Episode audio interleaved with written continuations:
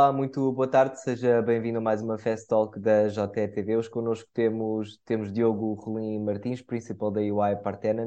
Uh, olharemos aqui para o tema do especial Futuro da Água, que segue com a edição impressa do Jornal Económico. Diogo Rolim Martins, antes de mais, uma boa tarde e obrigado por se juntar a nós um, nesta breve conversa. Olhando para este, para este tema, Portugal desperdiça uh, cerca de 515 milhões de litros de água por dia. É um valor muito elevado para um país que enfrenta uma escassez deste recurso. Que possíveis soluções é que existem uh, para este flagelo? Bom, uh, muito obrigado pelo convite também e por estar aqui. Um, efetivamente, Portugal tem vindo a deparar-se com um problema, com um paradigma complexo, que é uma procura por água doce superior à sua produção. atualmente nós consumimos cerca de 13 hectómetros cúbicos de água por dia, o que equivale a mais de 5.600 piscinas olímpicas. Portanto, o português, cada português consome em média 190 litros de água por dia, que é superior aos 110 litros recomendados pelas Nações Unidas. Portanto, parte deste consumo terá necessariamente incorporado esse desperdício. Sabemos também que a água de Portugal uh, é o maior player no, no setor de abastecimento de água e saneamento de águas residuais, portanto, é responsável pela cobertura de 80% da população, através de empresas multimunicipais, parcerias públicas e pela própria PAL. Uh, efetivamente, os municípios são atualmente os principais responsáveis pela prestação destes serviços aos seus habitantes. Uh, podem fazê-lo através da gestão própria ou delegando essas responsabilidades em empresas municipais, bem como através das parcerias com a ADP, na, na parte do granel e retalho, ou através de parcerias público-privadas, uh, através de concessões de operação ou estabelecimento de sociedades mistas com operadores privados. Portanto, Portugal tem, através do Ministério do Ambiente e da Ação Climática, o dever de trabalhar com estas entidades responsáveis, estamos a falar da APA, do Conselho Nacional da Água, ou mesmo da ADP, e com os próprios municípios, num plano de eficiência hídrica nacional ou regional que acomode as especificidades destes territórios. As falhas e as, e as perdas são muito diferentes de território para território. Deve-se adotar uma abordagem holística que tente maximizar a eficiência do uso da água, ao mesmo tempo que se reduzam as falhas na distribuição e no armazenamento da água. É só dizer que do lado da oferta, Portugal deve identificar e corrigir as principais fugas, nos principais pontos de evaporação da água, nas albufeiras, barragens, reintrodução de águas residuais tratadas nas regas, uh, de, parques, de parques urbanos, equipamentos públicos, privados, uh, também como nas atividades industriais, na agricultura e pecuária. Portanto, há soluções tecnológicas cada vez mais eficientes.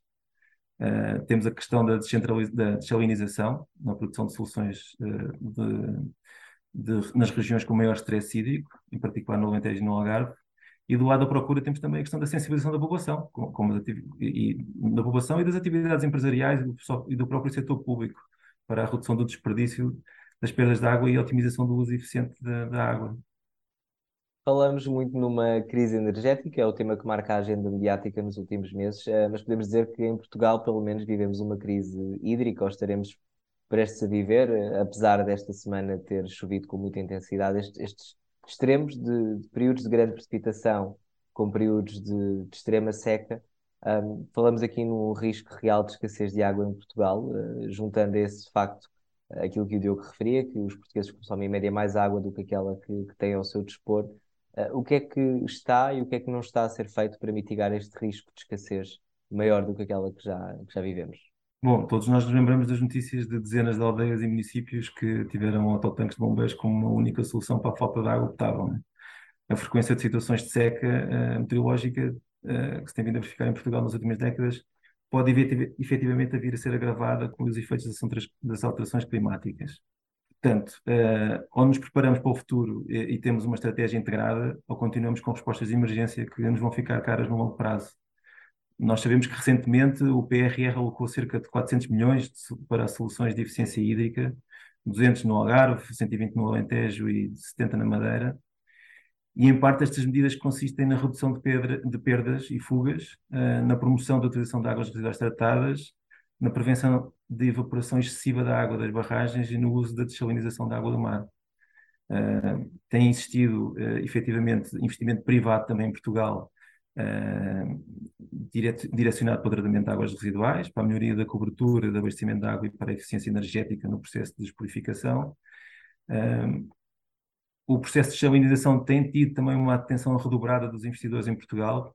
Parte do apoio do PRR no Algarve será direcionado para o investimento da ADP, 45 milhões, sensivelmente, numa unidade de salinização para combater os problemas de seca na região.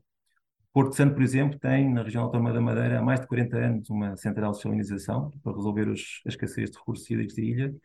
E esta, esta solução uh, em Porto Santo funciona bem porque está otimizada uh, por estar integrada na rede de tratamento público de água, ou seja, uh, esta água pode ser, pode ser reutilizada para consumo depois de tra tratada no metar. Portanto, é aqui que Portugal deve investir. a Espanha, por exemplo, tem um potencial de produção de salinização de 5 milhões de metros cúbicos ao dia, o que permite abastecer cerca de 34 milhões de habitantes, com, mais, com 700 unidades de transformação, e está atualmente a investir mais 300 milhões na ampliação de novas centrais em Barcelona e em Almeria. E Israel, por exemplo, é outro, é outro exemplo com uma população semelhante à nossa, que abastece 80% das necessidades de água através de centrais de salinização. Portanto, existem soluções uh, para isso.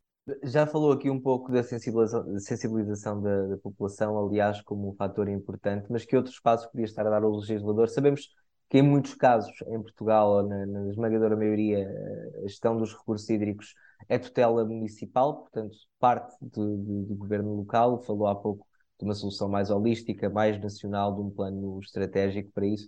Que possíveis passos podia estar o legislador a dar nesse sentido, eh, nomeadamente pela via regulatória, pela via fiscal? Um, falamos muitas vezes de desincentivos, de, de penalizações uh, por os indivíduos, mas também podemos falar aqui de incentivos.